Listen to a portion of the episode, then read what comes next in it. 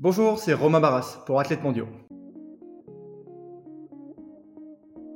Hello, bienvenue dans ce nouvel épisode du podcast Athlètes Mondiaux, le podcast 100% athlète qui donne la parole aux meilleurs athlètes du monde.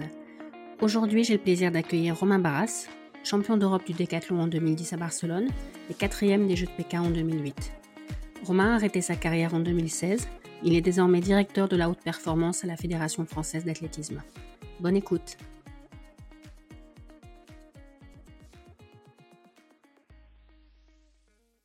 Salut Romain, bienvenue sur Athlètes Mondiaux. Tu connais Athlètes Mondiaux depuis longtemps, depuis l'époque du Skyblog, ce qui ne nous rajeunit pas. C'était en 2005 ou 2006. Mais en tout cas, bienvenue à toi. Tu es le deuxième décathlonien sur le podcast, après un certain Ashton Eaton, dont le nom doit te dire quelque chose. C'est sûr, c'est sûr. Euh, Ashton va passer après lui. C'est, euh, ça va être difficile, non seulement au niveau des performances, mais aussi au niveau de la sympathie du garçon et de, de toute sa bienveillance, parce que, parce que c'est vraiment euh, l'exemple type de, de l'athlète qu'on aime. Oui, je, confirme, mais je suis sûre que tu seras à la hauteur. Je ne m'inquiète pas pour ça. C'est pour ça que je t'ai invité. J'ai fait pas mal de recherches pour préparer l'interview et à ton sujet, la légende dit que tes premières courses de haies, tu les as faites dans le couloir de ta maison en passant des barils de lessive. La légende dit-elle vrai, Romain? Ouais, c'est pas une légende, effectivement. Euh, très tôt, euh, bah, mon papa m'a mis, euh, mis, au sport, aux activités physiques. Il était entraîneur d'athlétisme, prof de PS il savait tous les bienfaits que pouvait avoir euh, l'activité physique sur les enfants et même les enfants en bas âge. Donc euh, très tôt, on a fait du sport, on a couru, on a sauté. Et effectivement, j'avais un couloir qui devait faire euh, une huitaine de mètres à la maison. Et il y avait des à l'époque c'était des petites barils de lessive homo je crois. Et puis bah voilà il y en avait quelques-unes. Et puis je passais au-dessus quand j'avais trois ans deux ans et demi trois ans je pense. Ah oui donc très tôt. Très tôt oui. mais tu t'en souviens on te l'a raconté? Non, non, on me l'a raconté, j'ai des bribes de souvenirs parce que euh, aujourd'hui les enfants se souviennent facilement de ce qu'ils ont fait parce qu'on a les iPhones, on a des vidéos de tout, donc euh, dès qu'on filme des enfants, ils se souviennent qu'ils ont fait ça parce qu'ils l'ont vu sur le téléphone. Moi, j'ai pas de vidéo pour attester de, la légende. ok. Et alors, il y a prescription maintenant, mais je pense que ta première licence, tu as un peu triché pour l'avoir, non? Ta licence d'athlète? Oui, effectivement, j'étais euh, alors tout petit, j'ai fait de l'athlé, comme je disais, je suivais mon papa sur les sur les stades. Il entraînait euh, un, groupe en athlétisme, donc euh, très tôt j'ai couru, j'ai j'ai fait des j'ai fait du 100 longueur, j'ai lancé la balle et, c'est vrai que quand tu es petit, eh bien la, la, confrontation à l'autre c'est hyper important. Donc moi j'avais envie d'aller bah, faire des compétitions courir contre les autres enfants, mais j'étais trop petit. Donc euh, la solution qu'avait trouvé mon papa, c'était de, de, prendre une fausse licence avec une fausse date de naissance. Donc ça fait que dès euh, euh, deux ans avant Poussin, j'ai commencé à faire des compétitions contre des, des, garçons qui avaient donc deux ans de plus que moi. Et puis bah, je gagnais en plus, donc c'était, bah, ça m'a donné envie de continuer hein, forcément. Donc tout petit, tout petit, j'ai, fait effectivement des, des compétitions en étant un petit peu dans l'inégalité. Mais c'était promis, c'était la dernière fois. Après, c'est plus arrivé. a prescription. Mais tu étais, grand Personne ne s'était rendu compte que tu n'avais pas l'âge que tu disais avoir J'étais grand. Alors aujourd'hui, je me mesure 1m93 et j'ai toujours été plutôt grand. Euh, j'ai par contre eu une, une, puberté assez tardive. Donc euh, j'ai eu un moment dans ma carrière, euh, enfin dans mon activité sportive, entre, je dirais, Benjamin et cadet, où ça a été beaucoup plus difficile parce que je suis tombé contre des garçons qui avaient déjà grandi, qui avaient déjà évolué physiquement. Moi, j'ai mis un peu plus de temps, mais par contre, j'ai toujours été plutôt grand en, taille par rapport à ma maturation euh, physique. Et quand tu avais des difficultés, t'as pas eu envie d'arrêter? Si, si, si. Euh, oui, bien sûr, j'ai été touché d'autres sports, mais c'est aussi ce qui fait ma force aujourd'hui, c'est que j'ai été faire du volet, j'ai été faire du basket, et j'ai toujours euh, aimé les sports co. Donc, je m'étais tourné un peu vers les sports co, mais mais entre la pression euh, de mon papa qui me disait euh, quand je faisais du basket, euh, tu cours mal, regarde, tu lèves plus les genoux parce qu'il y a le ballon devant toi, donc tu sais plus courir, reviens faire de l'athlétisme. Et puis et puis aussi les, les copains que j'ai pu me faire au fur et à mesure en athlétisme, eh bien ça fait que je suis revenu vers l'athlé sans forcément avoir en, tête des performances, mais simplement pour être avec les copains sur le stade, faire les entraînements du samedi et du mercredi après-midi. Et c'était ça qui a fait vraiment que j'ai aimé l'athlé. Et ton papa était prof de sport, mais c'est l'athlète qui préférait? Oui, oui, oui, oui. Alors, il avait fait lui aussi beaucoup de sport, mais, mais l'athlé euh, et le décathlon euh, tenaient une place particulière dans son cœur parce que euh, il avait découvert les épreuves combinées très tard dans sa carrière. Lui, c'était un sprinter sur temps longueur. Euh, mais l'aspect complet de, du décathlon sur toutes les épreuves, le fait aussi d'avoir une certaine stratégie dans l'entraînement pour pouvoir caser toutes les épreuves, bah, ça, il, il, aimait ça. Ça, plus toute la préparation physique qu'il y avait autour. voilà, il estimait que avec ce, ce sport-là, ces enfants seraient plus à même d'atteindre euh, une sorte de d'anima sana incorpore sano. Tu vois, cet esprit sain dans un corps sain. C'était important qu'on lise, qu'on se cultive, qu'on aille, qu'on travaille bien à l'école, mais c'était aussi important qu'on soit investi dans le milieu du sport. Est-ce que ton passage sur d'autres sports t'a aussi aidé pour l'athlète Je ne sais pas si tu as écouté l'épisode avec Ashton, mais Ashton dit que les arts martiaux notamment l'ont beaucoup aidé pour l'athlète. Oui, alors euh, moi certainement moins. Je pense que par contre l'athlète m'a beaucoup aidé pour les autres sports. Euh, et le fait d'avoir fait d'autres sports, euh, ça m'a ça m'a plutôt ouvert des perspectives pour mon à côté de l'athlète. C'est-à-dire que moi j'ai toujours besoin de faire autre chose à côté de l'athlétisme, et j'ai toujours eu besoin. Et ça m'a permis aujourd'hui d'avoir un, niveau correct au volet, un niveau correct au basket, de pouvoir aller jouer avec des copains et des copains qui sont même spécialistes de ces sports et donc pas me fermer de porte. Est-ce que tu penses que si tu avais voulu faire carrière sur une épreuve, tu aurais pu? Si tu avais, si avais, eu envie, non? Non, je pense que j'avais pas les capacités pour être euh, fort sur une seule épreuve. Euh, l'athlétisme, c'est un sport vraiment d'explosivité, euh, vitesse. Pour la plupart des épreuves, si je mets le demi-fond à côté, parce que le demi-fond, j'étais vraiment pas, c'était vraiment pas ma tasse de thé. J'aimais pas ça. Donc, euh, mais si on veut être fort en 100 hauteur, 100 longueur, si on veut être fort en sprint ou sur les haies, il faut un minimum de, de qualité innée que je n'avais pas, ou n'avais pas assez. Euh, je manquais de pied, notamment, tu sais, cette qualité euh, de rebond sur la piste. Et donc, euh, sans ça, ça aurait été compliqué pour moi de, de réussir à m'exprimer dans une seule épreuve. Par contre, j'avais certainement une qualité que, bah, que d'autres ont, hein, mais que, que moi j'ai réussi à cultiver. C'était le, goût de l'effort, le goût du travail, l'abnégation. Ça, j'ai toujours aimé m'entraîner. J'ai toujours aimé aller sur le stade, faire beaucoup, passer des heures à, à essayer de comprendre comment faire mieux. Et c'est certainement ça qui a fait que bah, j'ai réussi à avoir des, des performances qui étaient qui était euh, correct euh, en décathlon. Je t'ai entendu dire, mon point fort, c'est de pas avoir de points faibles, mais mon point faible, c'est de pas avoir de points forts. Bah, j'avais quand même des points faibles parce que je j'avançais pas beaucoup sur 100 mètres quand même. Hein. Je commençais euh, le, le, décathlon avec un, un bel handicap puisque mon record c'est 11 secondes 02 quand on voit aujourd'hui les décathloniens qui sont régulièrement à autour de 10-50. ça fait quand même un, sacré nombre de points à rattraper par la suite. Mais par contre, effectivement, j'avais j'avais un profil un peu à la Kevin Mayer, mais avec moins de qualité physique.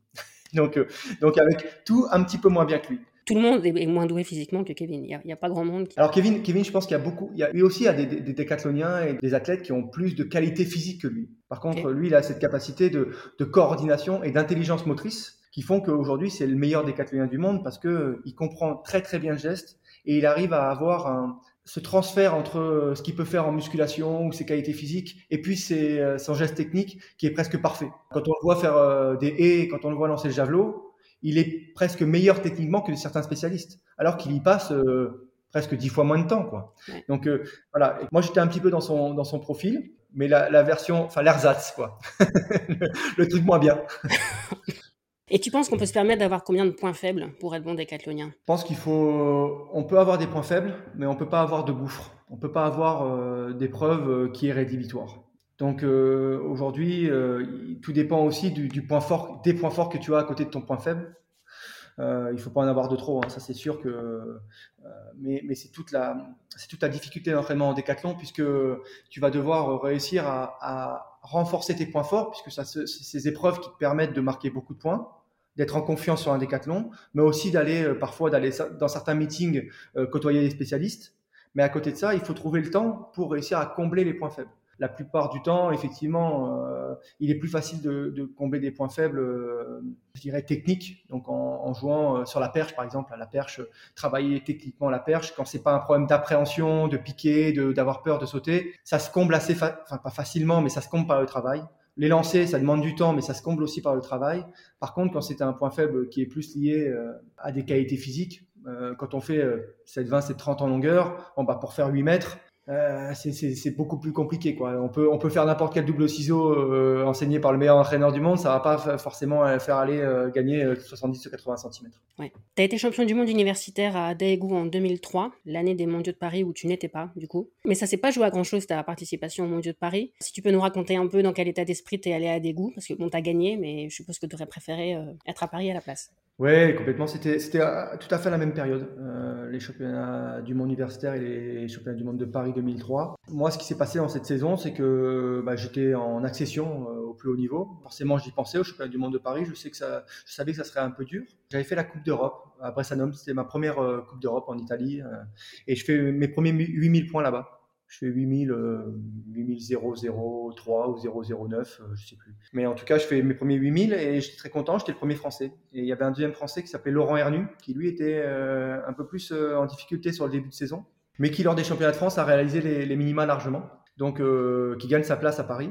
Moi, je, avec mes, je fais pas mieux moi au championnat de France et avec mon total, on décide de pas m'envoyer à, Paris parce que euh, bah, je n'avais pas ma place certainement et que euh, c'était pas c'était pas le moment d'aller sur un grand championnat encore. Donc forcément un peu de déception et je vais au championnat du monde universitaire en me disant c'est entre guillemets un petit lot de consolation quoi parce que je l'avais déjà fait deux ans auparavant.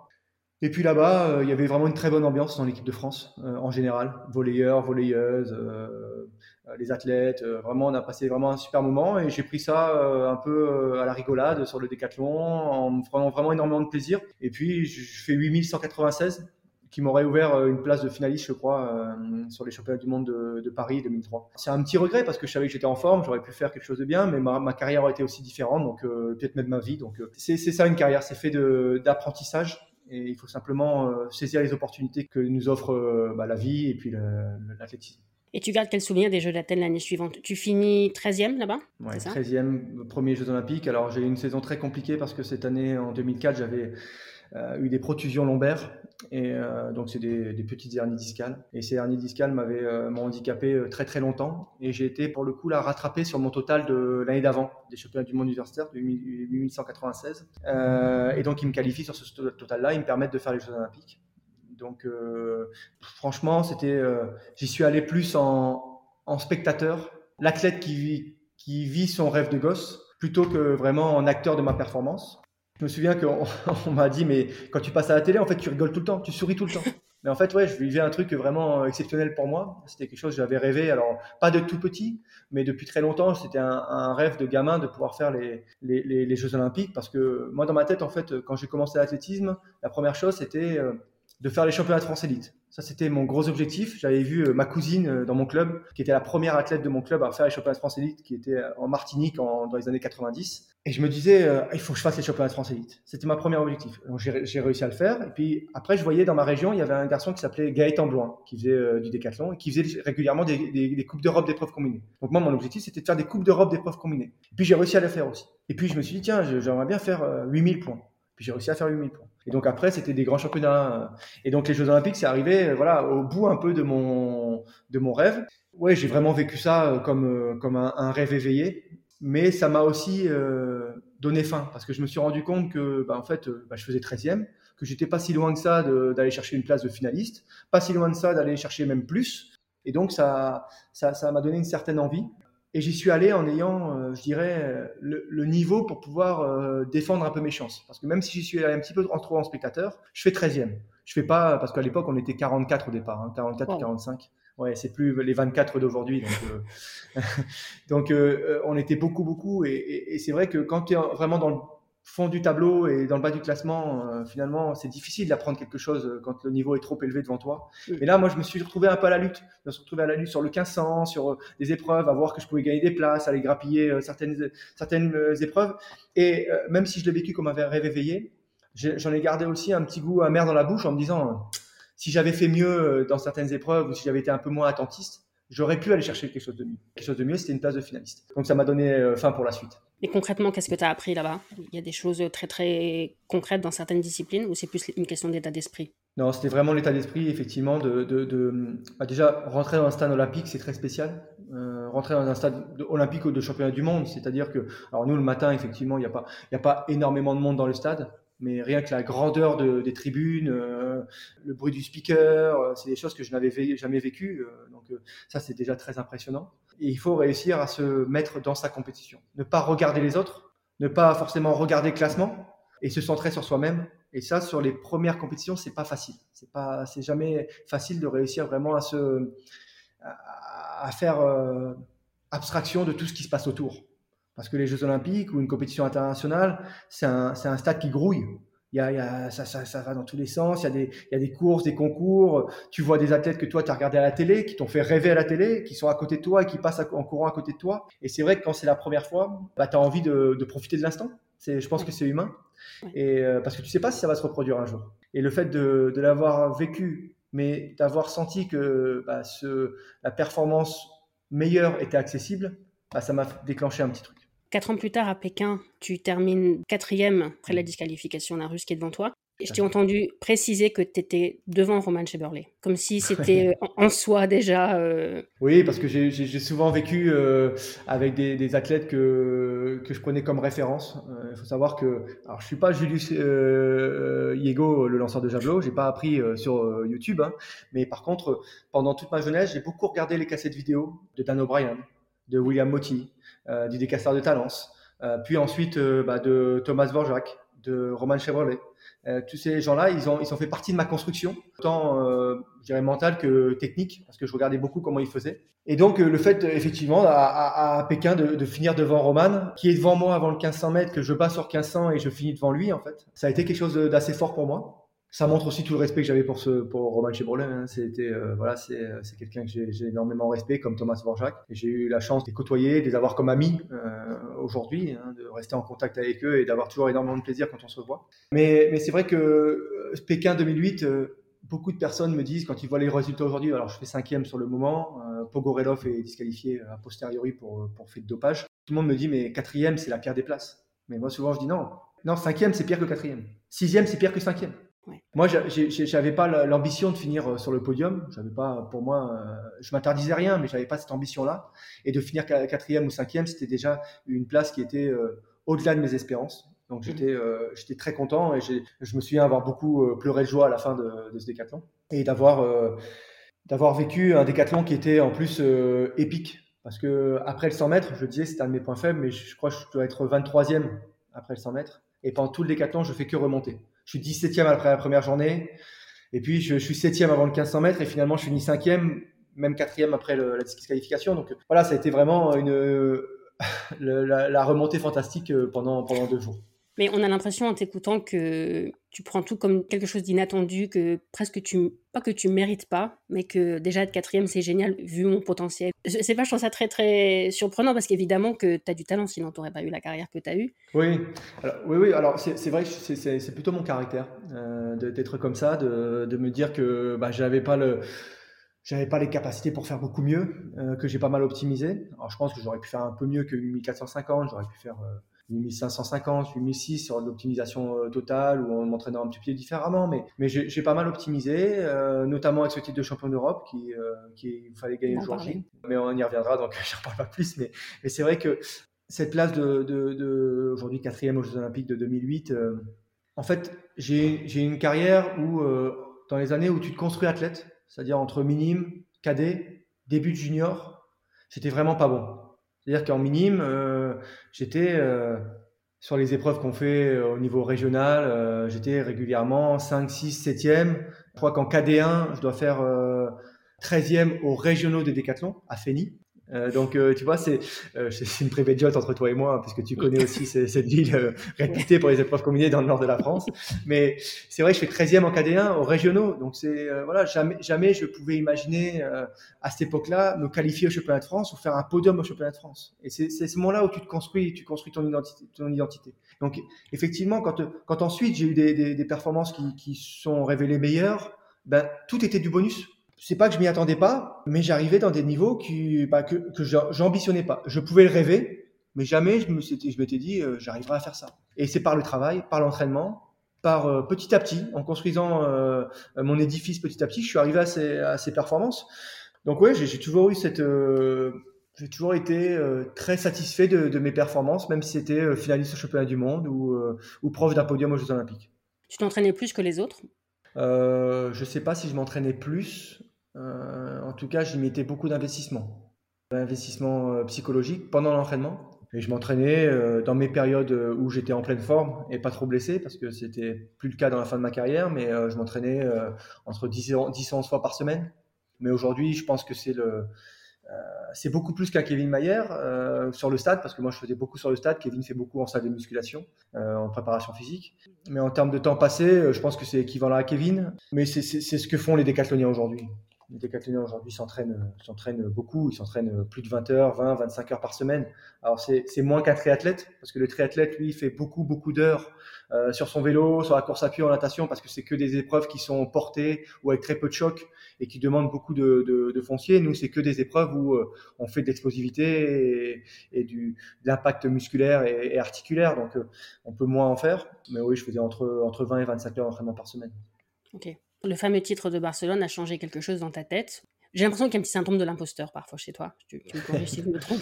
Alors, je pense que c'est un petit peu fort le syndrome de l'imposteur, mais j'ai euh, non à Barcelone, euh, à Barcelone, je sais que je suis le meilleur ce jour-là. Là, pour le coup, euh, j'y vais pour faire au moins un podium sur Barcelone parce que c'est une année où je suis fort. Donc, je sais que j'ai les capacités pour faire un podium. Et ça se le décathlon se, se, déroule euh, et, j'arrive pour jouer la, première place avant le 1500 mètres, enfin même avant le, avant le javelot, euh, avant le 1500. Est-ce que ça a changé quelque chose euh, Ce qui a changé, c'est que ça a été la concrétisation de- d'années de, travail. Parce que c'est une médaille d'or au championnat d'Europe. Alors, c'est pas le championnat du monde, mais ça reste un championnat européen. Et pour moi, c'était très très fort. C'était un moment très fort aussi, partagé avec énormément de monde dans les tribunes. Mon père était là, mon frère, euh, ma copine de l'époque. Enfin bon, j'avais, il y avait beaucoup de monde qui était dans les tribunes pour moi et beaucoup de spectateurs français aussi. Donc c'était un moment très fort. Et je l'ai pris aussi comme une concrétisation. Et je pense qu'après ça, euh, j'ai eu mon corps qui s'est mis en, relâche. Et, malheureusement, euh, malheureusement, j'ai eu beaucoup de blessures après ça. Après Barcelone, c'est vrai que j'avais dans la tête d'aller chercher un podium aux Jeux Olympiques de Londres en 2012, qui pour le coup était vraiment en face de chez moi, puisque je suis originaire de Calais, donc c'était vraiment en face. C'était l'objectif. Donc ça avait, ça avait quelque part déclenché la possibilité d'aller chercher un podium olympique. Ok. Et alors, je ne sais pas si tu t'en souviens de l'histoire du drapeau à Barcelone. Parce qu'on est, on est 13 ans plus tard. Tu t'en souviens ou tu t'en souviens pas? Non, il faut que tu me remémores. Parce que le fa- quand on cherche ton nom sur Internet, euh, Ro- Romain Barras Barcelone, on voit des photos avec un drapeau et c'est ce drapeau-là. D'accord. Tu t'en souviens pas? Parce qu'en fait, j'étais dans les tribunes comme spectatrice Ouais. et tu cherchais quelqu'un du regard avec un drapeau juste après l'arrivée du 1500. Et quand tu m'as vu, tu es venu chercher mon drapeau. Mais d'ailleurs, je, je dois m'excuser officiellement parce que le premier truc que je t'ai dit quand tu m'as pris le drapeau, c'est tu me le rends après. Parce qu'en fait, c'était mon drapeau perso que je comptais pas du tout donner à quelqu'un pour un tour d'honneur. Et donc, j'ai tout de suite dit tu me le rends après. Et en le disant, je me suis dit vraiment, il est Ah bah, tu- champion d'Europe et moi, je pense qu'à mon, mon foutu drapeau, c'est. Ah non, mais c'est normal. Eh ben écoute, tu vois, je me souvenais pas de ça parce que c'est vrai que normalement à la fédération, on a toujours quelqu'un qui donne un drapeau euh, au médaillé euh, pour faire le tour d'honneur. Donc certainement, j'ai cherché cette personne. Oui. Mais j'ai croisé ton regard parce qu'on se connaissait de, des années euh, d'athlètes dans, dans le Nord. Donc euh, merci d'avoir de m'avoir donné le drapeau, je ne savais plus. Mais tu vois, je suis quelqu'un de parole, je te l'ai rendu. Oui, tu me l'as rendu, oui, oui. Oui, non, mais c'était un, un bon moment à voir et je me souviens d'ailleurs qu'il y avait. T'étais pas le seul décathlonien français à Barcelone. Il y avait Nadir El Fassi et Florian Geffroy, c'est ça? Tout à fait. Oui. J'imagine que gagner avec les potes, ça rend le moment encore plus spécial. Oui, ça a été euh, vraiment un, un- un très gros week-end et je dirais même une, une- un très beau championnat, même avec l'avant, la préparation, euh, avec Florian et Nadir. Florian, c'était mon meilleur ami. Euh, Donc c'est vrai qu'on a passé des moments très très forts. Il a été vraiment présent pour me soutenir parce qu'un décathlon, c'est des moments forts et des moments un peu plus difficiles. Donc euh, il était vraiment euh, présent à mes côtés. euh, pour me faire rire, pour déconner, pour repositionner certains moments un peu de doute. Et à la fin, euh, c'est vrai que ce, ce décathlon, il est spécial parce que quand on regarde les images euh, de Berlin 2009, euh, de même de Pékin 2008, en fait, moi j'ai toujours été celui qui portait les autres, celui qui venait féliciter le vainqueur, parce que pour moi, finir un décathlon avec ses frères d'armes, ça a toujours été quelque chose de très fort. On finissait l'épreuve ensemble. Et donc, euh, j'avais toujours beaucoup de respect pour celui qui avait gagné et pour même tous ceux qui avaient terminé. Et là, cette fois-ci, c'est, je dirais, tous mes potes du décathlon qui sont venus vers moi les Français en premier, Nadir et Florian, et puis tous les autres. Et ça, c'est vrai que ça, on avait un peu inversé le, les rôles, et ça m'a fait euh, vraiment quelque chose de, très spécial, d'être un petit peu le, roi de la fête ce, jour-là. Et, partager ça avec euh, Nadir et Florian, oui, c'était euh, c'était bien parce qu'on s'entraînait aussi ensemble au jour le jour. À trois, on s'entraînait euh, avec Jean-Yves Cochon à Montpellier. Et euh, donc on était, c'était le groupe d'entraînement qui était là-bas. On avait pas mal de copains du groupe d'entraînement qui étaient venus aussi dans les tribunes il y avait, il y avait euh, quelque chose de, de vraiment, vraiment spécial sur ce championnat. Je me trompe ou Thomas Dvorak t'a dit plusieurs fois pendant le décathlon qu'il te voyait gagner toi C'est ça? Donc Thomas Dvorak alors... qui avait le record du monde avant, qui, qui était ouais. très très très proche des 9000 points. Euh, J'imagine que quand quelqu'un comme lui te dit ça. Ouais, alors il y avait, il y avait Roman Chevroleux qui n'était pas là non plus, euh, il était blessé, il me semble, et puis Thomas Dvorak qui était lui sur la fin de carrière et qui avait plus ou moins arrêté. Et je crois qu'il travaillait déjà pour la fédération tchèque. Et avant le 1500 mètres, en fait, euh, il vient me voir. Euh, je faisais mon, mon échauffement sur le, le, virage du 400 mètres avant la ligne du 1500. Il m'appelle Et en gros, il me dit aujourd'hui c'est ton jour quoi. C'est toi qui dois gagner.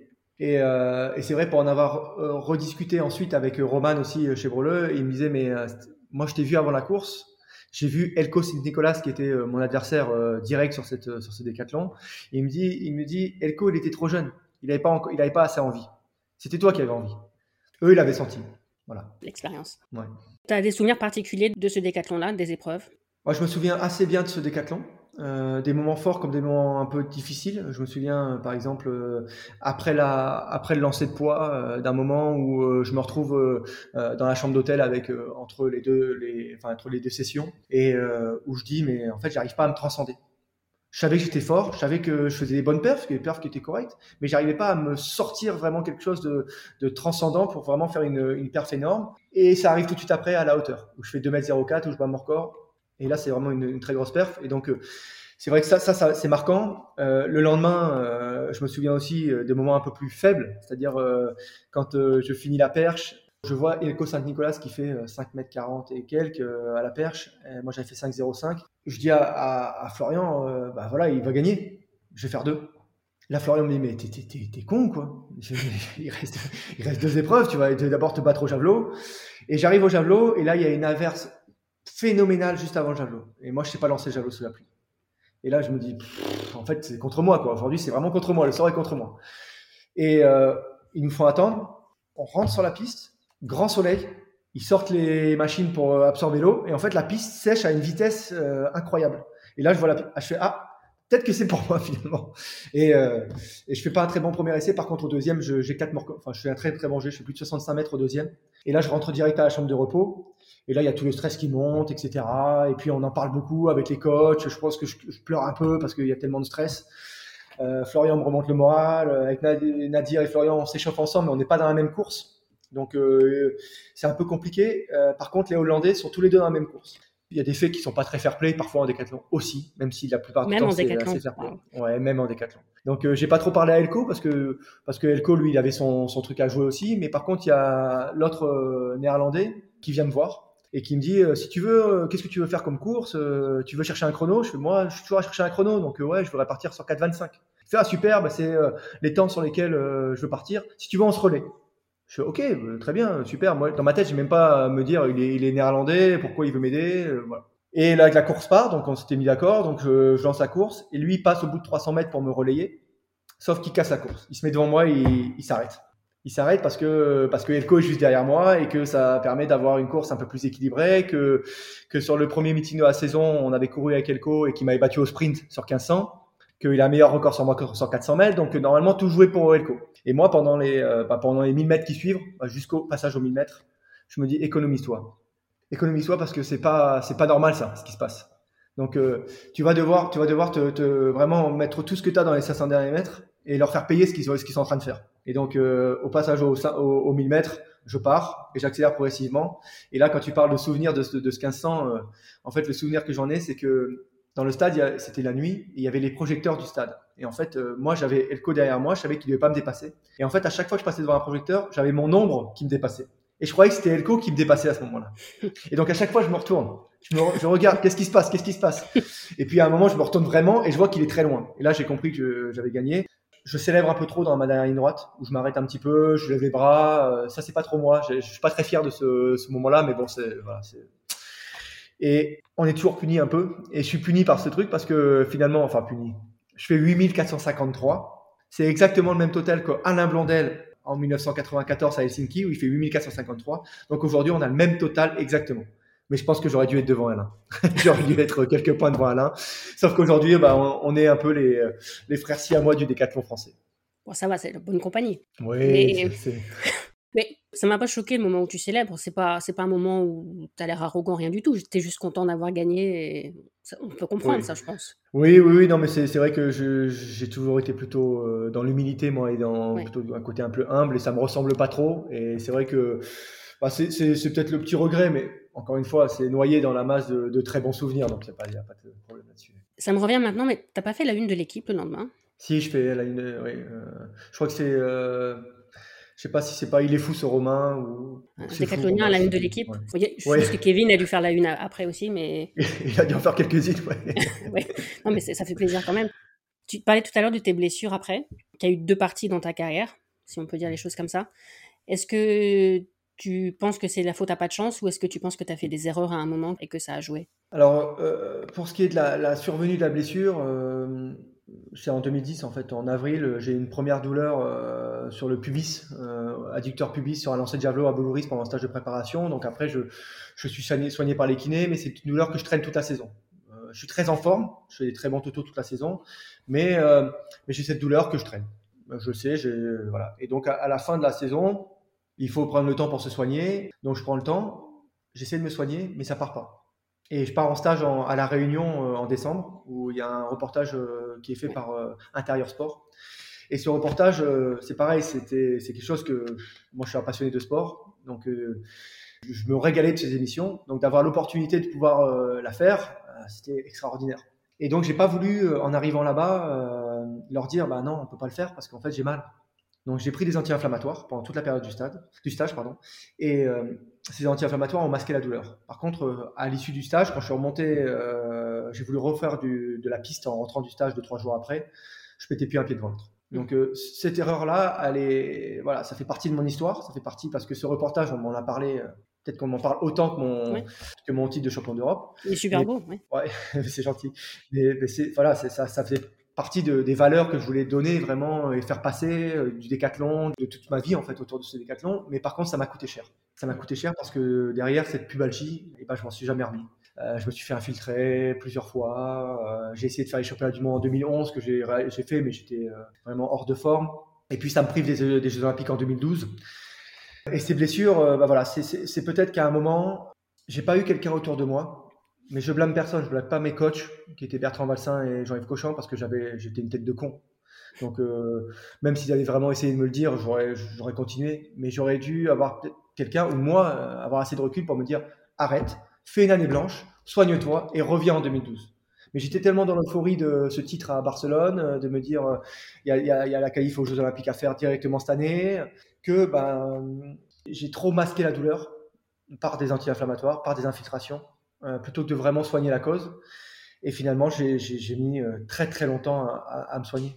Quel conseil tu pourrais donner à des athlètes qui sont dans le même cas que toi? Ben, de s'écouter, de pas forcément euh, prendre des anti-inflammatoires ou faire des infiltrations de, corticoïdes pour masquer des douleurs ou pour essayer de, résoudre ces, problèmes, et qu'une blessure a toujours une cause et qu'il ne faut, pas, il faut pas résoudre la conséquence, c'est-à-dire la douleur ou la petite blessure, mais, mais il faut aller chercher la cause. Pourquoi je me suis blessé? Et ça, c'est pas toujours facile parce que ça demande euh, beaucoup de, recherche, euh, beaucoup de temps, parfois beaucoup de temps de réathlétisation. Bon, après, euh, moi, ça m'a permis par la suite de connaître Jérôme Simian, qui était donc, le préparateur physique de Mélina Robert Michon, que Mélina m'a présenté en 2013 à Rome, et avec qui j'ai travaillé, et qui lui m'a remis sur pied. Il m'a remis sur pied. sa phrase, d'ailleurs, ça a été quand je l'ai rencontré, parce qu'il me dit Viens me voir, je peux peut-être faire quelque chose pour toi viens me voir à Lyon. tu sais, euh, moi j'ai vu euh, les meilleurs spécialistes en France. Je suis allé en Allemagne me faire soigner par Müller-Wolfart, euh, le médecin de Usain Bolt, LeBron James, le mm. Bayern de Munich. Müller-Wolfart, à un moment, il m'a dit, tu sais, je pense que maintenant il te faut du repos. Donc en fait, c'était un aveu de faiblesse. Il savait plus quoi faire. il m'avait, il, m'a opéré des hernies inguinales. Et il m'a, il m'a fait tous les soins possibles et imaginables. Mais il y a un moment, il savait plus. Donc, et Jérôme, lui, il m'a dit, mais moi, je veux pas te soigner. Moi, je vais t'entraîner à plus avoir mal effectivement, il m'entraînait. Alors par, euh, par des séances et, des méthodes qui n'étaient pas rigolotes tous les jours, parce que j'en ai bien chié avec lui. Mais je lui dois le fait qu'aujourd'hui, je peux refaire du sport avec mes gamins, que je refais du sport avec des copains, parce que j'étais arrivé à un moment où euh, même me lever, me lever pour aller aux toilettes la nuit, j'y allais euh, courbé en deux, quoi. Je pouvais plus marcher sans avoir mal, je pouvais plus faire une accélération. Si le bus partait devant moi, ben, je ratais le bus un mec qui avait été champion d'Europe deux ans avant, c'est difficile à, entendre et, à vivre avec. Et donc, voilà, j'ai mis du temps. Euh, j'ai mis pratiquement euh, deux ans et demi à vraiment me soigner. Et en 2015, je peux refaire un décathlon euh, en entier. Et c'était un peu ce que je m'étais fixé entre 2012 et en fait au fur et à mesure, si tu veux, 2012 ça a été un très gros échec de ne pas pouvoir faire les Jeux Olympiques, alors que je faisais, j'aurais aimé faire un podium forcément, c'était, ça a été un très gros coup dur. Mais dans l'année d'après, je me disais, je vais revenir. Puis 2013, je reviens toujours pas, j'ai toujours mal. Et puis 2014, j'ai toujours mal. Et donc au fur et à mesure, je vois les années qui passent, je vois aussi mon physique qui s'écroule. Et euh, l'objectif n'est plus de faire une médaille ensuite. C'est même plus de me qualifier euh, à faire un championnat, c'est de refaire un décathlon sans douleur. Parce que je me dis, si j'arrive à refaire un décathlon sans douleur, c'est que j'aurai résolu l'ensemble de mes problèmes qui font que je pourrais avoir une vie normale après. Et donc, je mets toute, euh, voilà, toute mon énergie là-dedans, à me soigner, à, comprendre, à, travailler avec notamment Jérôme, avec les, certains médecins. Et puis, donc, j'ai réussi à refaire un décathlon. J'ai réussi à refaire 8000 et à même à m'ouvrir des perspectives en 2016 à me dire, pourquoi pas essayer de faire les Jeux, Olympiques de 2016 Alors malheureusement, ça se passe pas, euh, comme euh, ça va pas au bout du, de, l'aventure, c'est pas une happy end. Mais, euh, mais j'ai refait les championnats d'Europe, je fais sixième au championnat d'Europe à Amsterdam. Avec 8000 ce jour-là, je pense que j'avais les possibilités de faire les qualifs pour les Jeux Olympiques. Il m'a manqué des bonnes conditions, il m'a manqué aussi un peu d'entraînement, me blesser un peu moins sur les mollets parce que je forcément avec toutes les années de désentraînement mes mollets étaient venus très fragiles et je me pétais comme du cristal mais, mais voilà, encore une fois, aujourd'hui, euh, j'ai vraiment une vie normale. Quoi. J'ai plus de douleur. Euh, je sais ce que je dois faire pour, pour m'entretenir. Et c'est euh, rien que ça, c'est une belle victoire. Et puis, tu as terminé, c'était ta décision. Exactement. Oui, j'ai terminé. alors, j'aurais voulu en refaire un derrière, c'est-à-dire celui des Jeux Olympiques de Rio 2016, mais de terminer sur sur Amsterdam en 2016, c'était encore une fois, je terminais avec Florian Geffroy en plus, qui était dans ce décathlon celui de mon lièvre sur 1500 mètres pour que je réussisse à décrocher les 8000 points et pas finir avec un 7900 sur mon dernier décathlon. Euh, je sais plus que ça doit être mon 36e ou 37e décathlon, peut-être peut-être plus, je sais plus exactement. Je, mais à plus du 1000 points. Euh, donc ça, c'est, euh, je crois qu'il y a personne qui a fait plus de décathlon à, plus du 1000 que moi. C'est ça, ça me caractérise assez bien. ouais, je trouve ça magnifique le décathlon. Je t'ai entendu dire quelque part que c'était comme une pièce de théâtre en 10 actes. Est-ce que tu aurais eu envie que les actes soient dans un ordre différent ou est-ce que certaines épreuves soient d'autres épreuves? Je ne sais pas, est-ce que tu aurais préféré faire du marteau à la place d'un autre lancé ou du tri? Je pense que tous les décathloniens, à un moment donné, on s'est dit mais pourquoi il y a le 1500 mètres dans ce décathlon?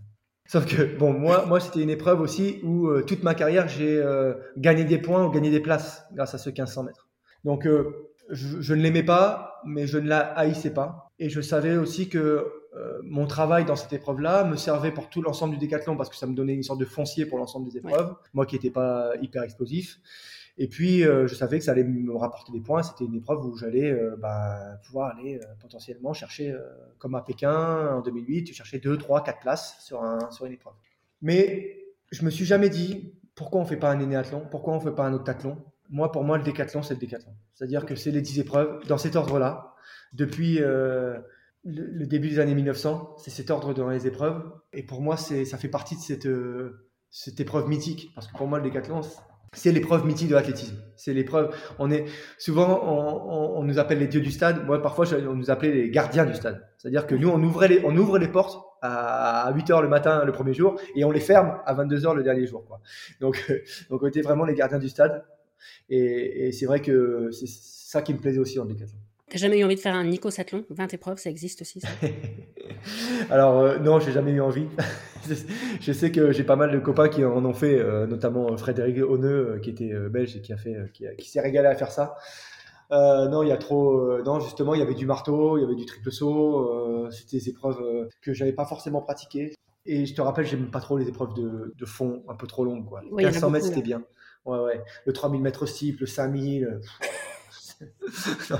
non, ça suffit. Le décathlon, c'était bien. Ok. Est-ce qu'il y a des épreuves que tu aimais faire, par exemple, à l'entraînement et moins en compète ou inversement? Non, je pense pas. Alors, j'étais pas. J'aimais la compète.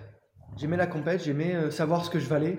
J'aimais la confrontation, mais ça s'est un petit peu euh, érodé au fil du temps, avec au fil de ma carrière. Sur la fin de ma carrière, j'avais plus de mal, notamment entre 2012 et 2016, enfin même 2015-2016. C'est peut-être ce qui me manquait à la fin. C'était euh, ce côté guerrier ou ce côté euh, je vais manger tout le monde. En fait, je venais pour faire ma perf, je venais pour faire euh, mon décathlon, mais je, m'étais entraîné dur pour ça, mais j'avais plus envie de démonter tout le monde. J'avais perdu ce, truc-là.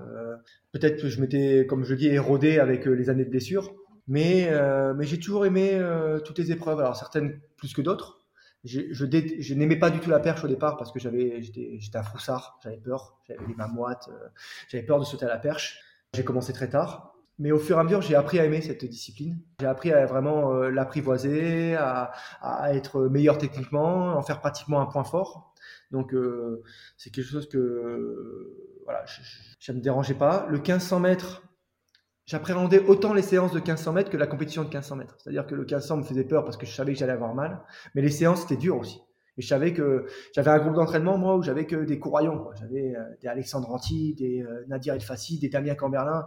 Les mecs, ils me menaient toujours la vie dure à l'entraînement. Je gagnais jamais une séance de 1500. C'était, j'étais à la traîne derrière eux et je m'accrochais. Donc, euh, donc c'est vrai que c'était dur. Chaque séance était difficile, donc je, je, la voyais aussi un peu comme une compète. Donc c'était voilà. Mais, mais je détestais pas ça.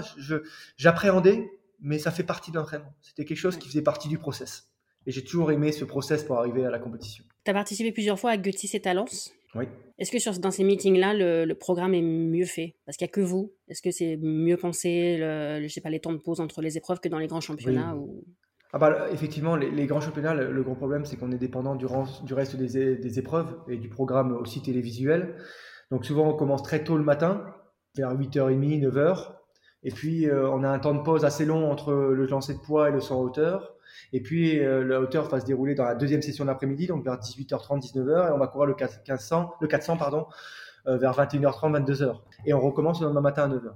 Donc, ce qui est très dur, c'est qu'on finit le 400 à 22h, il faut aller récupérer, passer chez le kiné, faire sa récup active, manger, réussir à trouver le sommeil.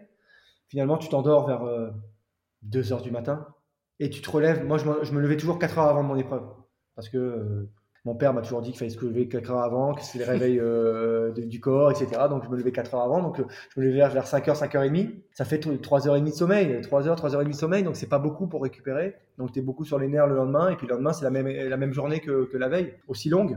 Donc c'est vrai que c'est éprouvant, en plus du fait qu'il y a beaucoup de stress, il y a beaucoup de rééchauffement. Donc ça c'est très, très fatigant aussi de devoir se réchauffer à chaque fois pour les épreuves. Alors que sur un meeting, bah, on commence plus tard, c'est beaucoup plus condensé. On finit plus tôt le soir. On a une vraie nuit de sommeil euh, entre les deux jours pratiquement. Et puis le lendemain, c'est aussi beaucoup plus condensé et les épreuves s'enchaînent plus, donc on s'échauffe moins. On a moins besoin de se réchauffer. Donc euh, oui, ces meetings et notamment les meetings de Talence et de Gutis sont pensés pour les épreuves combinées et on est tout est fait pour nous. Euh, non seulement on est centre de l'attention. et ça, c'est, ça fait du bien parce que on n'est pas noyé parmi les autres. Les gens qui viennent nous voir comprennent le décathlon. Ils savent que c'est pas parce que tu gagnes pas le 100 mètres que tu gagneras pas le décathlon ou que c'est pas parce que tu n'as pas gagné le 1500 que c'est pas toi qui as gagné le décathlon. Et ça, c'est vrai que c'est difficile de, de, comprendre pour les, pour les Béotiens, hein. je, je, peux, je peux l'entendre. Mais là, là, dans cette, dans cette atmosphère-là de, de Gutis et Talence, tout le monde le sait. Et tout le monde encourage, tout le monde connaît les bonnes performances des athlètes euh, dans chaque épreuve. Et ça, c'est hyper agréable. On a aussi ce côté à Talence où on saute sur notre musique. Donc, euh, on donne une musique et sur le, la longueur, la hauteur, euh, la perche. On a une ambiance très particulière avec un public qui est très proche de nous aussi. Donc c'est des moments qui sont hyper particuliers et moi j'ai toujours savouré ces, meetings, notamment celui de Talence parce qu'en plus c'est fin de saison, donc ça veut dire c'est la grande fête. Il n'y a plus la pression de savoir ce que tu as fait dans la saison. Tu viens vraiment profiter de, ton public en fin de saison.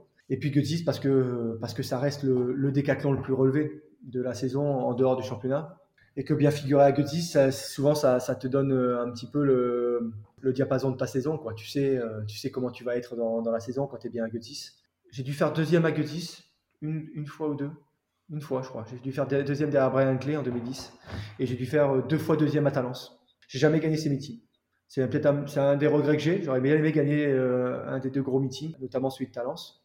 Ouais, c'est, mais c'est, oui, des, des, vraiment des ambiances particulières et il faut, il faut presque venir le voir en tant que spectateur aussi pour comprendre ce que c'est le décathlon, le vrai décathlon. Là, on enregistre quelques jours après le meeting de Cutis où Anna Hall s'est approché vraiment très près des 7000 points. Et j'ai lu quelqu'un sur Twitter qui, regrettait qu'il n'y ait pas eu plus de confrontation parce qu'en fait, elle a gagné, je crois, 4 épreuves sur 7. Et quelqu'un disait vraiment, les épreuves combinées, quand il n'y a pas de confrontation, c'est vraiment chiant à mourir, ça n'a aucun intérêt. Ashton Eaton a répondu tout de suite, vraiment, c'est que tu comprends rien à la clé si tu penses que c'est pas intéressant. Parce que c'est que tu n'es pas capable d'apprécier vraiment euh, les perfs qu'elle a sortis. Mais bien sûr. On peut être que d'accord avec Ashton Eaton et, comme le dis, voilà, c'est. Euh, moi, Anna Hall, Anna Hall euh, et euh, Nafisa Tutiam, moi, c'est mes icônes de, l'athlétisme féminin. Sincèrement, c'est. Alors, Nafi depuis quelques années. J'ai une admiration. Alors, euh, c'est pas une admiration, où, mais pour son physique, pour son les perfs qu'elle fait, pour les, c'est beau quoi. C'est pour moi, c'est l'athlétisme dans son état pur. Et Anna Hall, c'est un petit peu différent parce que, mais, mais ce qu'elle dégage sur la piste, ce qu'elle dégage aussi en dehors par son sourire, par ce, c'est vraiment, moi, c'est un régal pour moi de voir ces les performances de ces filles-là. Quand on voit une fille qui fait 2 mètres en hauteur, quand on voit une fille qui fait 22,85 sur 200 mètres, mais qui fait aussi à côté de ça 14 mètres au poids, euh, 12,75 sur les, enfin, voilà, c'est, moi tout ça, c'est, euh, enfin franchement, franchement, oui, je, je peux pas comprendre qu'on dise euh, c'est chiant à mourir les épreuves combinées. Non, euh, regardons un petit peu l'ensemble des épreuves, regardons ce que ça demande. Regardons euh, aussi un Ashton Eaton, ce qu'il faisait Ashton sur, euh, sur les épreuves combinées, mais aussi sur 400 mètres haies. Oui. Ce que font les, les nouveaux décathloniens, ce que fait Kevin Mayer. Mettons tout ça bout à bout, et rien que de regarder ça, ça donne l'attrait pour les épreuves combinées. C'était aspect complet. Et pourtant, aujourd'hui, dans tous les sports co aux États-Unis, quand ils font les drafts, il y a le, le combine avant. Le combine, c'est l'ensemble des petites épreuves de tests physiques où tout le monde passe et on compare l'ensemble des épreuves de ces, de ces athlètes pour savoir quel est l'athlète le plus complet. Alors ça donne une idée de savoir si on va le recruter ou pas pour le sport. Mais c'est, en fait, c'est le décathlon. Voilà, c'est un ensemble des, c'est des décathlons et l'héptathlon d'ailleurs. C'est l'ensemble des épreuves qui mêlent des qualités physiques différentes et où on, sacre l'athlète le plus complet. Et euh, non, euh, ouais, à Naol, euh, ce week-end à Götzis, moi, ça fait partie des, des, des grands moments de l'année, quoi. Ouais. Je sais pas si tu as écouté l'épisode avec Nafi, mais Nafi dit dans l'épisode qu'elle veut pas que les femmes passent sur le décathlon que pour elle, euh, c'est deux épreuves complètement différentes et qu'elle considère pas que le décathlon a une version avancée de l'heptathlon. Je la cite. Qu'est-ce que tu penses de ça? Parce que je sais que quelqu'un comme Kevin Mayer, lui, pense que les femmes devraient faire, faire du déca. Moi, j'ai pas, que les filles fassent du décathlon, il n'y a, pas de problème pour moi qu'elles fassent du décathlon. Après, qu'on remplace forcément l'heptathlon par le décathlon, ça, c'est pas, pas, Pour moi, il y aura toujours trop de freins. Aujourd'hui, les meilleures filles du monde, c'est le cas de Nafi, c'est le cas de Anna Hall certainement, pourquoi elles prendraient le risque d'aller faire du saut à la perche et lui lancer le disque Elles n'en ont jamais fait. Euh, elles vont se retrouver en confrontation avec des filles qui, sont, qui elles, ont, ont commencé ou en ont fait un peu et donc elles veulent faire du décathlon pour ça. C'est une épreuve différente. Euh, L'heptathlon, c'est vraiment, pour moi, c'est effectivement, c'est une épreuve qui est différente du décathlon. Mais je vois pas un, un remplacement d'une épreuve par une autre. Non, pour moi, les filles, effectivement, c'est l'heptathlon et c'est pour moi très bien comme ça actuellement. Mais ça serait dommage de supprimer le record de Jackie Joyner Kersey, par exemple, ou de dire, bah, ça, c'est l'histoire ancienne, on, recommence à zéro. Euh. Ah bah complètement. Bah euh, chaque, chaque, sport demande un profil différent. Euh, si, on, si, les garçons faisaient des décathlon, les mêmes épreuves que les filles, bah, on n'aurait pas les mêmes profils de décathloniens. Moi, par exemple, j'aurais jamais été champion d'Europe, très clairement. Parce que on enlève des épreuves techniques, on enlève des épreuves un peu longues. On, les filles, pour le coup, une heptathlète fille, c'est une fille qui court vite, est explosive, mais elle n'a pas besoin d'avoir un énorme foncier. Sur 800 mètres, c'est euh, un, Anaol, elle fait 2,02, euh, 2,03, bon, c'est juste incroyable. Je pense pas qu'elle passe euh, beaucoup de temps à faire des footings ou à faire du, du travail euh, aérobie. Par contre, elle passe beaucoup de temps à faire du sprint, de l'explosivité et des, exercices d'impulsion euh, pour euh, être forte en longueur et en hauteur. Donc, c'est des profils qui sont totalement différents. Euh, aujourd'hui le, décathlonien, il est obligé d'avoir quand même un temps de travail important sur la technique, la perche. Il suffit pas d'être seulement explosif, quoi. Ça demande un, une palette un peu plus large parce qu'on a trois lancers, parce qu'il y a la perche et qu'il y a aussi le 1500 mètres qui demande un petit peu. Alors même si certains le délaissent un peu, parce que parce que ça demande beaucoup d'investissement pour être euh, et beaucoup de fatigue accumulée. Mais en tout cas, ça, ça fait partie euh, de, de l'épreuve, quoi. Donc du profil du décathlonien. Après ta carrière, tu es aussi devenu consultant. Est-ce que tu penses que le fait d'être décathlonien, ça aide pour être un bon consultant? Oui, ça aide. Après, il y, y, a différents profils de, de consultants. Euh, il y a des consultants qui sont plus euh, dans, je dirais, euh, euh, quelque chose d'assez euh, synthétique ou de, qui arrive à, s'extraire un petit peu pour voir les épreuves du haut, et puis des gens qui vont donner quelques tips au niveau technique. Moi, j'étais plutôt dans ce caractère-là, c'est-à-dire que moi, j'aimais réussir à, à démocratiser l'athlétisme et à démocratiser le geste technique, expliquer à tout le monde comment on fait et pourquoi ça marche et pourquoi le saut est bon et pourquoi il n'est pas bon. Alors bien sûr, euh, en fonction du, euh, de l'auditoire, euh, avec des choses plus ou moins techniques et plus ou moins avancées techniquement. moi, j'ai eu la chance de travailler sur Bini Sport, qui était une chaîne de spécialistes du sport. Donc, on, on, cherchait cette, cette compétence technique.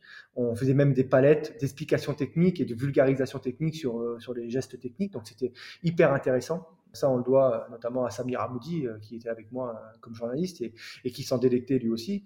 Après, quand on est passé sur, sur RMC Sport, c'était un peu plus grand public, donc on, on, a adapté notre discours aussi. Mais oui, le fait d'être décathlonien, forcément, je connaissais mieux toutes les épreuves, j'avais une sensibilité sur les lancers, sur les sauts, sur les courses, donc forcément, j'étais épaulé uniquement par quelqu'un comme Mehdi Bala sur le demi-fond, qui est beaucoup plus spécifique. Donc, euh, mais je pouvais m'en sortir sur, sur, tout et je peux m'en sortir sur toutes les épreuves. Donc, euh, c'est quelque chose que, que j'appréciais vraiment, qu'aujourd'hui j'ai arrêté euh, par la force des choses parce que, parce que bah, notamment les meetings d'Almond League, eh bien, il n'y a, a, pas forcément de diffuseur aujourd'hui et, que mon emploi du temps perso euh, avec mon, mon, nouvel emploi euh, me donne pas forcément les disponibilités pour préparer correctement les meetings et avoir une, une activité de consultant à temps plein, mais c'est quelque chose que, que j'ai vraiment beaucoup apprécié euh, faire. Et puis j'ai l'impression que les décathloniens, vous, vous aimez l'athlète, l'athlète en général. À la limite, même le, tu vas aimer le marteau aussi, alors que tu fais pas de marteau. Oui, parce que bah, c'est vrai que nous, on passe énormément de temps sur le stade et que non seulement en passant du temps sur le stade, bah, tu côtoies beaucoup de monde. Donc tu côtoies euh, les lanceurs de marteaux, les marcheurs. Moi j'étais très pote avec Johan Diniz, donc j'ai très tôt compris euh, la difficulté de son épreuve alors que j'en ai jamais fait. Et on comprend parce que on, on a nous euh, besoin d'énormément d'entraînement et d'énormément d'investissement dans notre pratique, ce que ça demande d'être bon dans les autres épreuves ou d'être, de devoir s'investir dans les autres épreuves. Donc c'est vrai qu'on on aime. Je connais beaucoup de décathloniens qui aiment qui aiment l'athlétisme dans son ensemble. Ouais. Pour terminer, je voulais qu'on parle de ton job actuel à la FFA. Est-ce que c'était une volonté de ta part Tu pensais déjà pendant ta carrière Tu voulais avoir un rôle à la FFA après Ou est-ce que c'est un, Pas du un tout. concours de circonstances? Pas du tout. Alors moi, je suis euh, professeur de PS de formation. J'étais euh, professeur de PS très tôt dans, dans ma carrière d'athlète. Hein. J'étais en 2002, j'ai eu le concours, euh, le CAPES. Jamais vraiment enseigné, mais j'étais, j'avais ce diplôme qui me permettait de, de pouvoir enseigner après ma carrière et d'avoir donc quelque chose pour la suite. ce qui m'a permis notamment de, de bien vivre mon après-carrière. Parce que souvent, j'entends, et j'ai entendu parler, hein, certains décathloniens, notamment Trey Hardy qui en a parlé euh, récemment, euh, cette petite mort du sportif, euh, la difficulté de se reconstruire après. Moi, ça, je ne l'ai pas vécu. Je l'ai pas vécu parce que bah, j'avais, j'avais cette porte de sortie en fait. j'étais prof, j'avais postulé sur un poste de prof à la fac de Montpellier en STAPS et j'avais ce, ce, poste de prof que j'ai commencé à mi-temps pendant ma carrière et que j'ai terminé, enfin j'ai pris à plein temps ensuite. Et toujours, euh, chaque fois qu'on me demandait, je disais non, mais moi je pense pas que je pense pas que je m'investirais dans la clé parce que bah, déjà la clé c'est beaucoup de bénévolat et que j'ai besoin moi de me centrer sur ma famille. J'aimerais bien passer du temps avec ma famille plutôt que faire du bénévolat euh, dans un club euh, en tant qu'entraîneur. Et que cas de technique, bah, c'est pas ma formation en fait. Je suis prof de PS, donc euh, voilà. Et puis bah, j'ai fait un an à la fac en temps à temps plein. Et en 2017, euh, on est venu me chercher en me demandant si je voulais travailler pour la fédération. Donc j'ai accepté.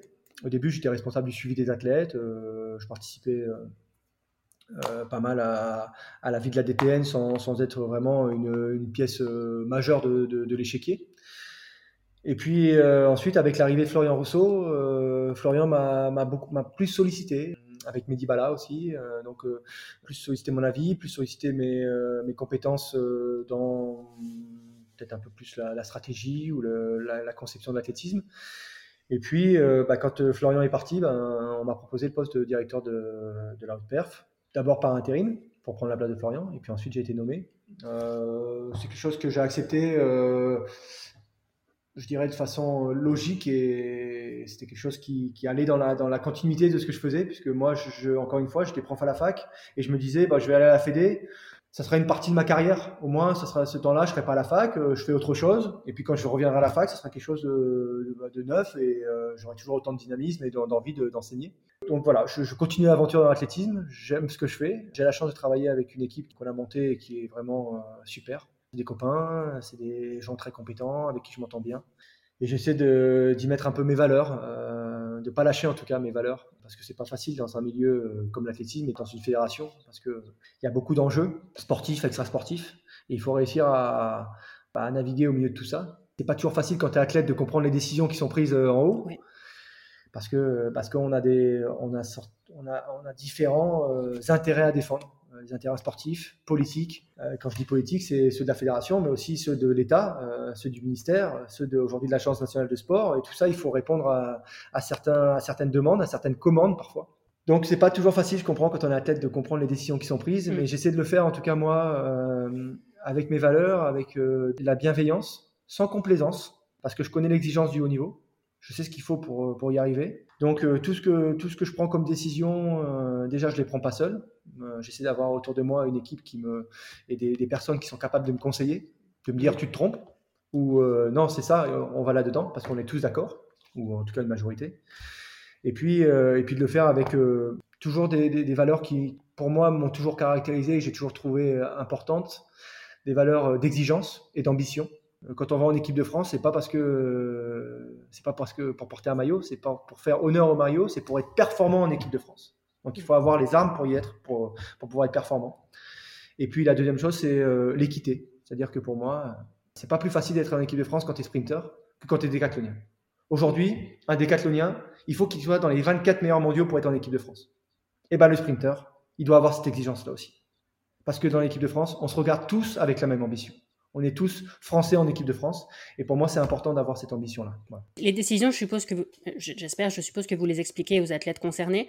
Mais est-ce que tu penses qu'il faudrait plus les expliquer au grand public en général? Parce que parfois, c'est mal compris. Oui, bah alors, euh, ça a été euh, peut-être des choses qui ont été mises en place euh, assez récemment grâce à la fédération. grâce aussi à, ma vision des choses, mais, mais, mais aussi et surtout à la fédération, parce que depuis peu, toutes les sélections les grands championnats sont expliqués. Alors je prends la parole, euh, non seulement au niveau de la presse, mais aussi sur les réseaux sociaux, en expliquant euh, les modalités de sélection, comment elles étaient, et comment on est arrivé à la, sélection, en expliquant aussi les, petits cas litigieux, pourquoi ils ont été pris ou pas pris, parce que c'est important, comme tu dis, d'expliquer les choses. Alors les gens peuvent être d'accord ou pas d'accord, mais en tout cas après, c'est euh, aujourd'hui euh, les personnes qui prennent les décisions, c'est euh, ceux qui sont à la tête du système. Donc on peut être d'accord, pas d'accord, mais j'essaie de les expliquer et d'avoir un, un, argumentaire qui est entendable et objectif. Pour ce qui est des athlètes et des entraîneurs, on fait des choses qui ont été assez peu faites par le passé, c'est-à-dire que on réunit les personnes, on réunit les athlètes, les entraîneurs, on discute, on prend leur avis et on explique ce qui va être fait. Donc, ce qui permet bah, de mieux comprendre. Et, comme tu le disais euh, précédemment, euh, ce qui n'est pas compris a priori peut l'être et peut être entendable a posteriori grâce aux explications. Et c'est ce qui s'est passé. Là, on a fait quelques rassemblements, notamment le dernier à Tignes, où on a rassemblé les meilleures équipes, les meilleurs athlètes des équipes de France et leurs entraîneurs. Et on a expliqué les, minima pour Budapest, on a expliqué les modalités de sélection pour Budapest, les modalités de sélection pour les Jeux, et, le pourquoi du comment, les valeurs qu'il y a derrière, les, raisons pour lesquelles c'est comme ça. Et euh, en sortant de là, beaucoup d'athlètes sont venus me voir en me disant, ok, c'est beaucoup plus clair pour nous, et on comprend pourquoi tu fais ça comme ça. Parce que c'est vrai que la revendication première des athlètes, c'est euh, bah, pourquoi on ne qualifie pas tous les athlètes qui sont éligibles en fait? Comme à Eugene au Mondial l'année dernière, il y avait une polémique pour la sélection. Voilà, c'était. Alors Eugene, c'est vrai que ça a été assez particulier. On a dû resserrer la sélection. Quand je te parlais tout à l'heure des enjeux politiques, euh, il y a des enjeux politiques derrière où on devait faire bonne figure entre guillemets après des Jeux Olympiques où notre rentabilité de médaille n'avait pas été bonne. Une médaille pour 63 athlètes. On nous a demandé des comptes. Et donc, pour réussir à faire euh, bah, aller, aller dans le sens des athlètes et dans le sens de l'athlétisme pour moi, eh bien, il a fallu que je fasse des concessions pour réussir à gagner autre chose. C'est-à-dire que les concessions, ça a été sur Eugene. On a envoyé une équipe, je dirais, resserrée, avec une grosse exigence de performance. Mais encore une fois, je pense que cette exigence de performance est nécessaire.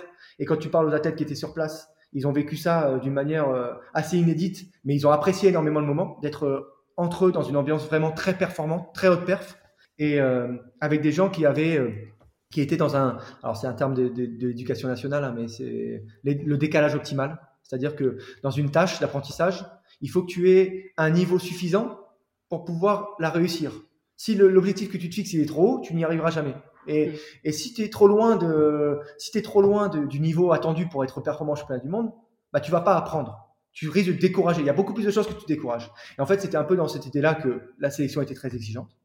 Aujourd'hui, on passe un petit peu à autre chose puisqu'on arrive vers les Jeux Olympiques et que aux Jeux Olympiques, c'est entre exigence et représentativité dans le stade, puisqu'il faut euh, pas oublier que cet engouement bleu doit exister dans le stade. Donc, euh, on doit être entre les deux. Hein. on doit on doit ménager la chèvre et le chou. Et puis, il faut pas oublier que l'année dernière, on avait deux championnats. Et ça, c'était l'opportunité. C'est-à-dire que n'oublions pas qu'effectivement, la, la sélection a été resserrée à, Eugene, mais elle était très élargie et c'est la sélection la plus large qui a existé à Munich. On était 99 athlètes à Munich. Donc, euh, on a ouvert et on a travaillé sur ce socle des équipes de France qui devait prendre de l'expérience européenne pour ensuite monter sur une expérience mondiale puis olympique. On avait un temps très court pour construire tout ça, mais disons que c'est des choix qu'on a fait. Qu'est-ce que tu veux dire aux gens qui s'inquiètent du niveau de l'équipe de France, notamment au niveau mondial, quand on voit que dans les derniers championnats, il y a Kevin qui est médaillé sur le, sur le décathlon, mais derrière, euh, à Rio, il y a eu de très bons résultats, mais depuis, c'est un peu plus faible. Les gens s'inquiètent. Qu'est-ce que tu veux leur dire? Moi, je m'inquiète pas en fait. C'est que effectivement, il y a deux façons de voir les choses. Soit on regarde simplement les médailles et on s'arrête aux médailles, et puis on se dit, euh, il y a Kevin qui fait une médaille.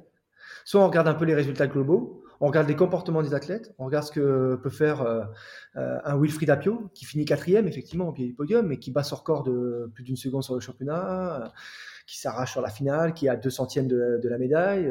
on regarde les coureurs de 800 qui progressent, Benjamin Robert qui fait enfin une médaille cet hiver et qui va progresser, une René de la mode qui arrive dans les toutes premières et dans toutes les toutes meilleures mondiales, on regarde tous les jeunes qui arrivent, les sauteurs en longueur, Erwan et, Jules, qui sont en train de progresser, euh, les perchistes. Il y a toute une génération qui est en train de monter, qui était pour nous la, génération Ambition 2024, qui va être un petit peu, peut-être un petit peu jeune pour euh, Paris 2024. Mais euh, aujourd'hui, notre objectif, c'est forcément de réussir Paris 2024, d'avoir des médailles à Paris et d'avoir, je l'espère, entre 3 et 5 médailles. Mais par contre, on a le devoir de construire la suite de ne pas oublier l'héritage des Jeux Olympiques, de tout ce qu'on est en train de construire, donc tous, les moyens qu'on peut mettre dans la construction de la suite.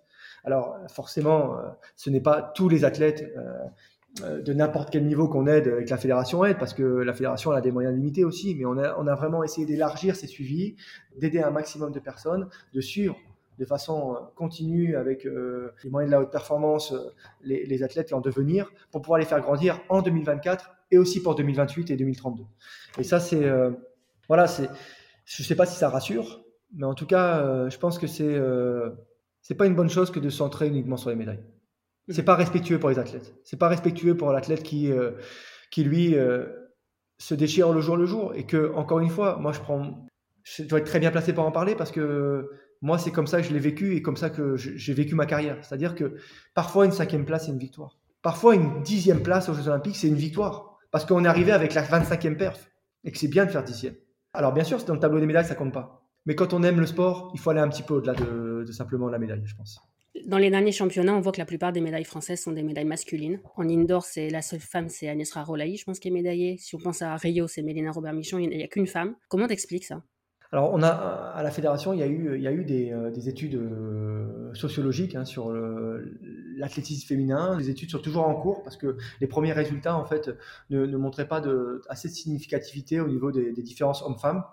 En France, que ce soit chez les hommes ou chez les femmes, on a une grosse concurrence des autres sports nos gabarits, nos filles, euh, nos filles explosives, nos garçons explosifs ou forts, ils ont des sports co où ils peuvent s'exprimer, où ils sont très tôt détectés mis dans des filières, parfois rémunérés. Et donc, euh, forcément, euh, tu vois, moi je vais prendre l'exemple de la famille Jiquel. Il y a deux filles, notamment. Il y en a une qui est en sauteuse en hauteur, qui est très très performante, euh, qui a fait 92 cet hiver, il me semble, et, ou 91. mais, et puis, il y a, il y a sa sœur, qui joue au plus haut niveau au volet, en équipe de France, en Turquie. voilà. Et cette jeune fille, elle doit gagner bien plus d'argent que sa sœur. Pourtant, c'est une jeune fille qui, qui, représente la France toutes les deux. Donc, euh, peut-être qu'il y, a ça. Il y a aussi cette, euh, peut-être cette, volonté des, filles à un moment de, sécuriser plus l'avenir que les garçons. Alors, je ne sais pas si ça, c'est euh, ethnologie, sociologie qu'il faudrait peut-être rechercher, mais peut-être qu'à un moment, quand on, voit qu'il faut vraiment s'investir et peut-être sacrifier les études, bah, les garçons sont plus facilement à le faire. Je sais pas. Ça, mais, mais en tout cas, je pense que les études qui sont menées actuellement vont nous donner des réponses euh, sur le pourquoi justement euh, bah, une Mélina Robert-Michon, elle a réussi à passer le cap, alors que d'autres ne le passent pas. Euh. En tout état de cause, on a en France, c'est vrai, un, énorme choix dans les pratiques sportives. Les sports co, c'est énorme. On a du rugby, du foot, du basket, du hand et j'en passe, et du volet. Mm. Et on a, on a pratiquement des médailles dans tous les Jeux, aux Jeux Olympiques dans ou dans des championnats mondiaux dans ces, dans ces disciplines-là. Donc, donc nous, euh, bah, l'athlétisme, euh, souvent, euh, si quelqu'un est très doué dans un sport, il va pas venir dans l'autre. on a un bassin de population qui est important, 60 millions d'habitants, plus, mais, mais c'est pas celui des États-Unis non plus. Par contre, on a, on a une représentativité de sport qui est énorme. Donc ça, ça peut être une explication, mais, mais ce n'est pas, pour, ça qu'on doit baisser les bras. Euh, on doit euh, certainement repenser notre, détection des, euh, des athlètes. Au-delà de la détection, même donner le goût de l'athlétisme aux, enfants, dans, en école primaire, au collège, repenser les, programmes d'éducation dans, ces matières-là, pour, donner le, goût du sport et le goût de l'athlétisme aux enfants. Ça me permet une superbe transition avec la question que je pose à tout le monde. Moi, ce que j'aime dans l'athlète, c'est son côté universel. Ce que j'aime le plus, j'aime tout dans l'athlète, mais ce que j'aime le plus, c'est le côté universel, d'où le nom d'athlète mondiaux. Qu'est-ce que toi, tu préfères dans l'athlète? Alors, je vais rester beaucoup plus futile. Et beaucoup plus. Euh, très bien. Moi, ce que j'aime dans l'athlé, c'est que c'est un sport de plein air. Et que tu vas le faire sur un stade, en plein air, au soleil, quand il fait 30 degrés. Même à Calais. Dans... Alors, c'est pour ça que j'habite aujourd'hui à Montpellier. Mais j'adorais, par exemple, à Calais, effectivement, les entraînements l'été, pendant les vacances scolaires. Parce que tu étais euh, en plein air, il faisait chaud, il faisait beau que tu euh, profites euh, à courir et tu as parfois comme seule, euh, seule sensation le, le, vent dans les oreilles parce que tu cours vite, que tu sautes loin et tu as ce temps en l'air qui fait que bah, tu étais un apesanteur pendant un moment, que tu apprends à lancer un poids et que tu transmets ta force et que tu gagnes un mètre par rapport à ta performance. En fait, c'est ce côté très naturel, très au contact de, bah, du grand air et puis dans des, dans des disciplines où la technique et le physique font la performance. Pour les Calaisiens qui nous écoutent, si je me suis permis la blague, c'est parce que je suis moi-même né à Dunkerque. Donc je pense que moi, moi, j'ai le droit. Est-ce que tu veux ajouter quelque chose? Je pense que euh, c'était parfait. Je pense que on a passé un, beau moment et euh, c'était sympa. Alors je, reviens rarement sur ces, euh, sur ces moments de ma carrière. J'en parle rarement. Peut-être les seuls moments, c'est quand on me pose des questions au niveau journalistique. Parce que c'est une autre vie aujourd'hui et que maintenant, ma vie est plus tournée vers ma famille et mon travail. Donc, euh, donc voilà, c'était un moment sympa. Merci Mathilde. Parfait, merci. Merci Romain d'avoir répondu à mes questions et merci à vous d'avoir écouté l'épisode jusqu'au bout. Vous écoutez le podcast sur Apple Podcast?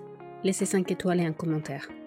Et si vous le souhaitez, vous pouvez aussi soutenir le podcast via le lien disponible dans les notes de l'épisode. Merci et à la semaine prochaine.